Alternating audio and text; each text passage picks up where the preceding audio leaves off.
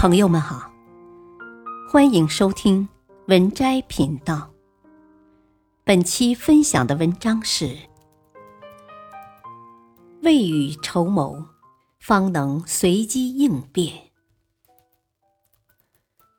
乐极生悲，穷则思变，静候佳音，以不变方能应万变。兵来将挡，水来土淹。急中生智，有深思方能熟虑。我们自身的阅历、阅读量、思考的深度与广度、所占的高度，决定了我们处理事情的方式和方法。我经常在想一个问题：当我们遇到极度危险的状况之时，是本能的尖叫，还是先思考下应变之策呢？不好说，真的不好说。结果显而易见，看别人的经历总是镜花水月，只有自己的亲身经历才有机会刻在脑海深处。你是否经历过车祸一类的灾难性事件？就你是唯一亲历者，你一手造成的，遇到那种事情，你是如何应对的？第一时间冷静的报警，还是感觉孤独无援、不知所措？在这里，我要提一个敏感度的问题。记得星爷有部电影《鬼片》，里面提到了他锻炼胆量的经历，让人匪夷所思。但是回过头来，值得深思。人生在世，世事无常，我们无法预知。只能做好准备，当危难来临之时，随机应变才是万全之策。但是这个随机应变有学问。床头放着手电筒，车里备着雨衣，手机备着充电宝，钥匙多配几把，放在能想起来的地方，包括手机壳里放一百元钱，购买意外保险。都是未雨绸缪，为了防止那个万一。有准备的人不慌张，遇事有思考，有分寸，坐怀不乱。生活教会了我们如何应对未知事件，但是未知依旧，只能以无招胜有招。我只是感慨，感慨这个无常，里面有大道理。有人生大智慧。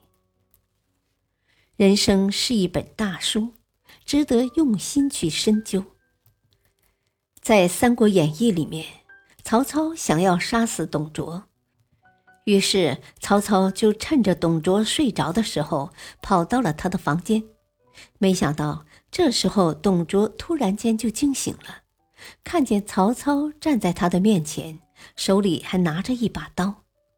这时候，曹操就特别厉害，他突然间跪下了，跟董卓说：“我是来献刀的。”快速应变的两种心态，第一种心态出现失误和意外，不要花时间震惊和纠结，要迅速的接受失误；第二种心态，相信自己一定能有答案。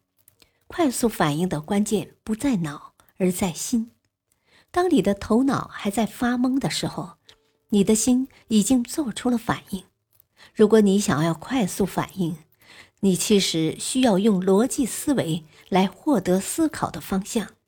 你需要运用感受来让新的信息快如闪电的送达。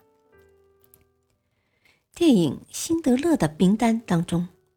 在一个犹太集中营里，德国军官对十几个人说：“谁是偷鸡的人，赶紧自己招供，否则我就一个一个的把你们枪毙了。”等了几秒，没人站出来，德国军官就把一个人给枪毙了。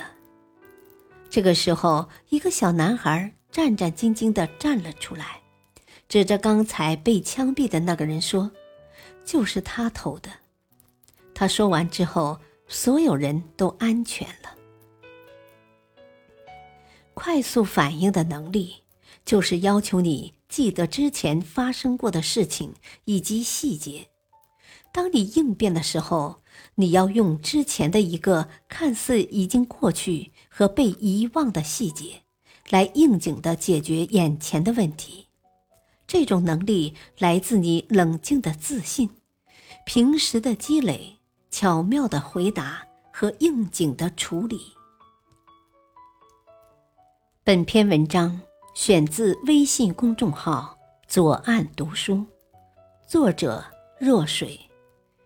感谢收听，再会。